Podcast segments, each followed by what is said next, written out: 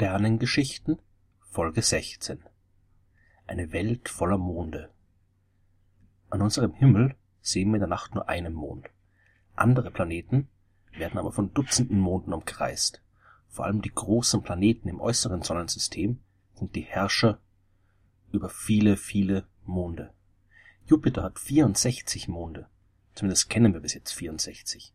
Fast jedes Jahr werden neue kleine Monde entdeckt und es ist wahrscheinlich, dass noch viel mehr Monde existieren. Jupiter war auch abgesehen von der Erde der erste Planet, bei dem überhaupt ein anderer Mond entdeckt worden ist. Zu Beginn des 17. Jahrhunderts war Galileo Galilei der erste, der das gerade erfundene Fernrohr zum Himmel gerichtet hat. Galilei hat dort jede Menge Dinge gesehen, die vorher niemand kannte. Er sah Sterne, dort wo man mit freiem Auge keine Sterne sehen konnte.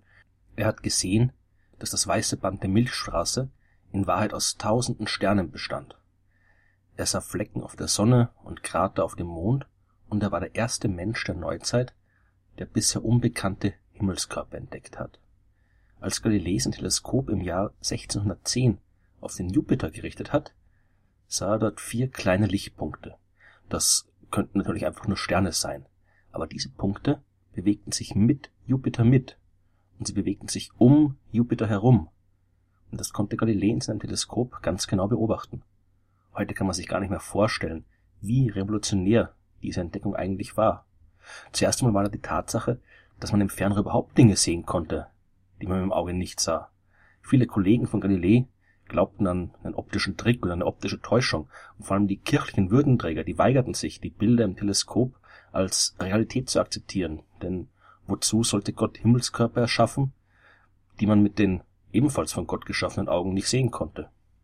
Aber es war eigentlich eine andere Tatsache, die wirklich weitreichende Folgen hatte.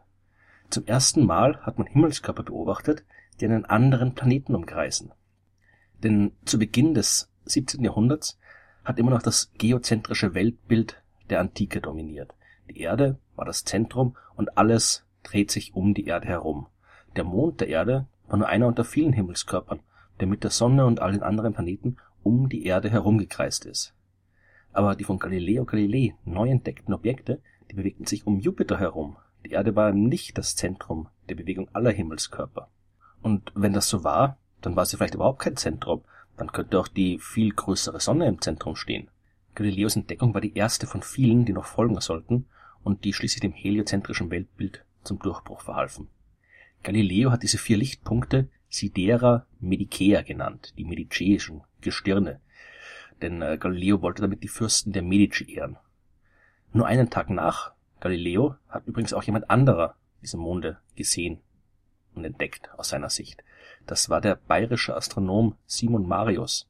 Der wollte sie natürlich nach seinem Fürsten benennen und hat den Namen Sidera Brandenburgica vorgeschlagen. Heute nennen wir die Monde gerechterweise die galileischen Monde. Und die Namen sind die, die Marius vorgeschlagen hat. Io, Europa, Ganymed und Callisto. Das sind vier Figuren aus der griechischen Mythologie und äh, Geliebte des Zeus, der ja mit dem römischen Gott Jupiter identisch war. Diese vier galileischen Monde sind ganz eigene Welten. Der größte von ihnen ist Ganymed. Der hat einen Durchmesser von 5262 Kilometern und ist damit der größte Mond des ganzen Sonnensystems. Der ist sogar noch größer als der Planet Merkur. Von den vier Monden ist Io dem Jupiter am nächsten. Und der riesige Jupiter übt auf diesen kleinen Mond Io enorme Gezeitenkräfte aus. Der Mond wird durch die regelrecht durchgeknetet. Daher ist Io auch der vulkanisch aktivste Körper im ganzen Sonnensystem, der ist von Vulkanen übersät, die ständig ausbrechen. Der kleinste dieser vier galileischen Monde ist Europa, und der ist genau das Gegenteil vom höllischen Jo. Europas Oberfläche ist komplett mit Eis bedeckt, aber auch Europa wird von den Gezeiten des Jupiter durchgeknetet und aufgeheizt. Und deswegen befindet sich unter der Eisdecke ein Ozean aus flüssigem Wasser.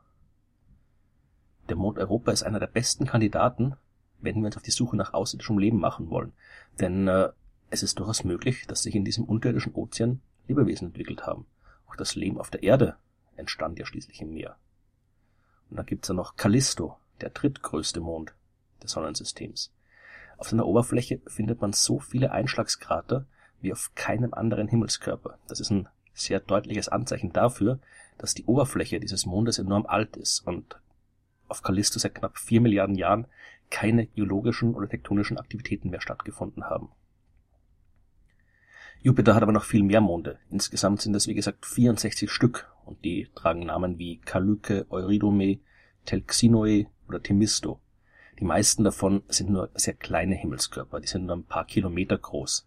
Dabei handelt es sich um Asteroiden, von denen der große Jupiter im Laufe der Zeit jede Menge eingefangen hat. Die großen galileischen Monde sind aber ganz anders entstanden. Die sind nicht eingefangen worden, sondern die sind so entstanden wie die Planeten selbst. Denn äh, so wie sich damals nach der Entstehung der Sonne um die Sonne herum eine Scheibe aus Gas und Staub gebildet hat, aus der die Planeten entstanden sind, gab es auch kleinere Scheiben um die größeren Planeten und aus denen sich dann die großen Monde wie eben Io, Europa, Ganymed oder Callisto gebildet haben. Oder Titan, das ist der zweitgrößte Mond des Sonnensystems und mit 5150 Kilometer Durchmesser ist er nur wenig kleiner als Ganymed. Titan umkreist aber nicht den Jupiter, sondern den Nachbarplaneten, den Saturn. Und auch Titan ist ein äußerst faszinierender Mond. Neben unserem eigenen Mond ist der einzige Mond, auf dem bisher eine Raumsonde der Menschen gelandet ist. Im Jahr 2500 ist da die Sonde Huygens aufgesetzt. Und obwohl der Titan mit minus 180 Grad deutlich kälter ist als die Erde, ist der nicht einfach nur eine starre Eiswüste. Der Titan hat eine Atmosphäre, dort gibt's Wolken, dort gibt's Regen, es gibt Flüsse, es gibt Seen. Allerdings nicht aus Wasser, denn das würde ja dort frieren. Die Rolle des Wassers nimmt auf dem Titan das Methan ein. Dort gibt's regelrechte Meere aus flüssigem Methan.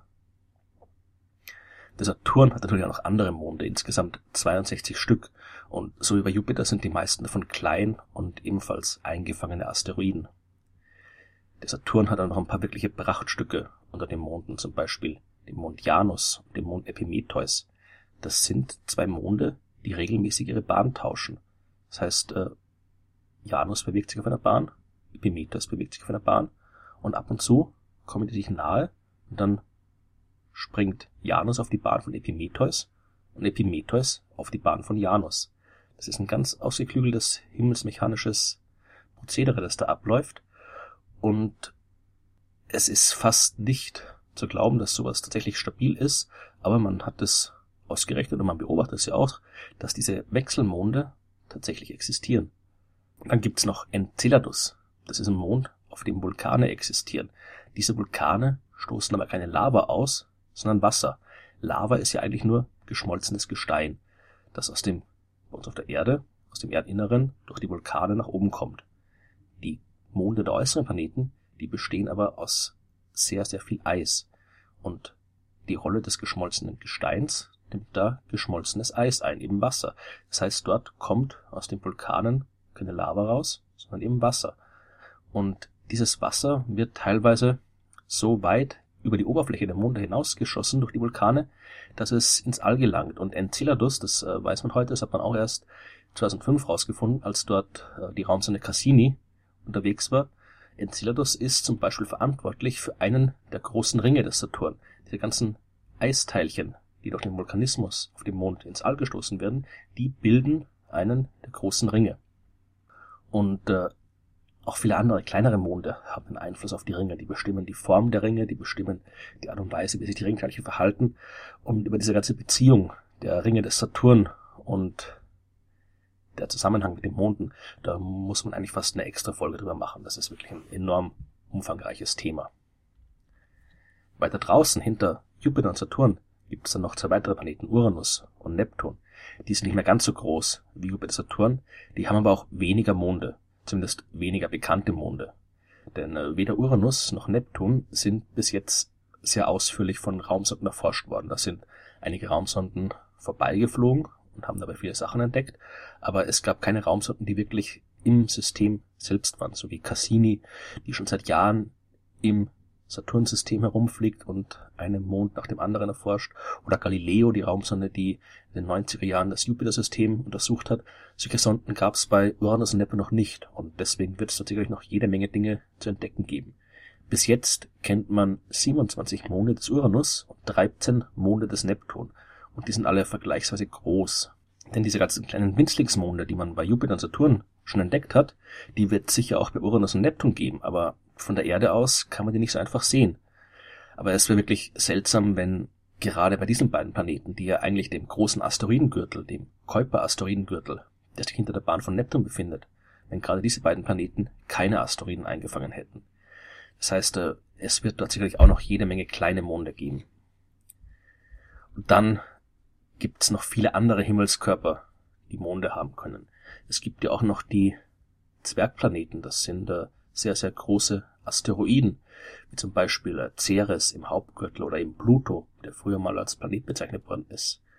Auch diese Zwergplaneten, von denen wir bis jetzt fünf Stück kennen, Ceres, Pluto, Eris, Haumea und Makemake, auch die haben Monde. Ceres hat keinen, aber Pluto hat fünf Monde, Haumea hat zwei Monde, Eris hat einen Mond.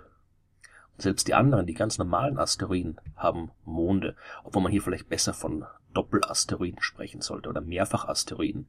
Bis jetzt hat man schon 221 solcher Asteroidenmonde gefunden. Und jeder Mond von den hunderten Monden, die wir im Sonnensystem kennen, der hat eigentlich eine ganz eigene Geschichte. Es gibt also noch genug Material für weitere Folgen und weitere Sternengeschichten.